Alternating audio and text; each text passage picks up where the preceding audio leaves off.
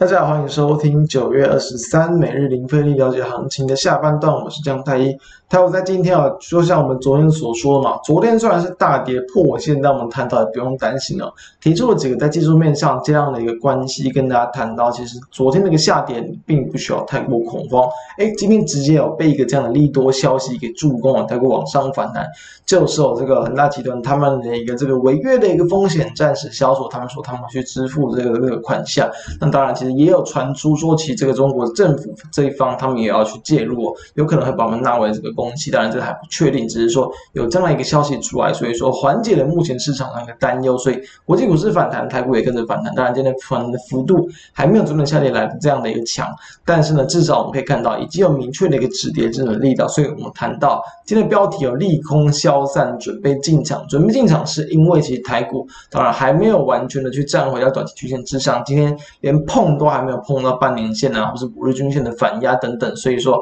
还是有属于一个比较偏空。的格局，但是哦，但是的话，如果说真的突破过去，当然就有机会带动到台股后续的行情。所以当然，其实今天我们也是有部分的去做一些进新股票的动作。当然，我们还是会建议大家去做今年的话，还是等待整个指数反弹回去，再去做进场，会来的更为安全。那我们来看一下目前的一个台股的一个状况啊，现加权指数可以很明显的看到，开高之后几乎就是在一个高档横向整理，就有点像昨天嘛，昨天是开低之后也就类似横向整理，没有太大的波动。台股也是，也就是因为。目前其实都还是持续的处在一个量缩的一个环境，所以量缩就不容易去带动到各种不管像追价或者是追杀的力道，所以可以看到今天成交量比昨天还来的还要低哦，一样都是连续的位在月均量之下。那今天反弹大概是反弹到昨天的黑 K 棒一半位置左右，那大家可以看到今天也连碰都还没有碰到五日均线的，代表其实短线上还比较属于一个空放的格局，所以这地方就是持续去观察台股有没有机会去站回到短线的反压，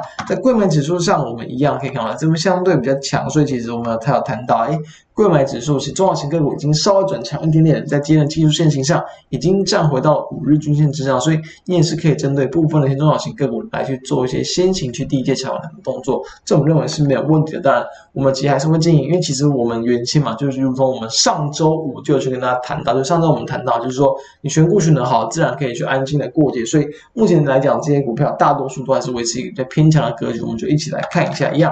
现在看到八零四四的网家，在昨天我们跟他谈的个股，就是受惠到这个倍券的一个这样的利多。当然，对于多数的个股而言呢，都属于短短线的一个这个题材反应而已。但是昨天来讲，以最强的网家，昨天直接锁到涨停嘛，所以当然短线上都还有去攻的力道，这都是很正常的现象。今天的八零四四的网家再度往上收涨了接近四趴，持续的延续这样的一个短多的力道。毕竟这也是其实在我们在九月上旬就去跟大家分享的个股，目前来讲就是在突破了一个季线之后延续续。的一个量增价涨的格局还算是很强势的，可以持续观察。以及这样，我们昨天也就跟大家分享到了二三一四太阳，所以这也是很明显的。今天也是一度了，可以看到早盘还往下开低回撤啊。但我们有谈到，当大盘它出现回稳，就是当大盘它转强，很多的强势股，很多你原本就比大盘还强的个股，它当然都还是容易吸引到资金嘛。所以昨天怎么样？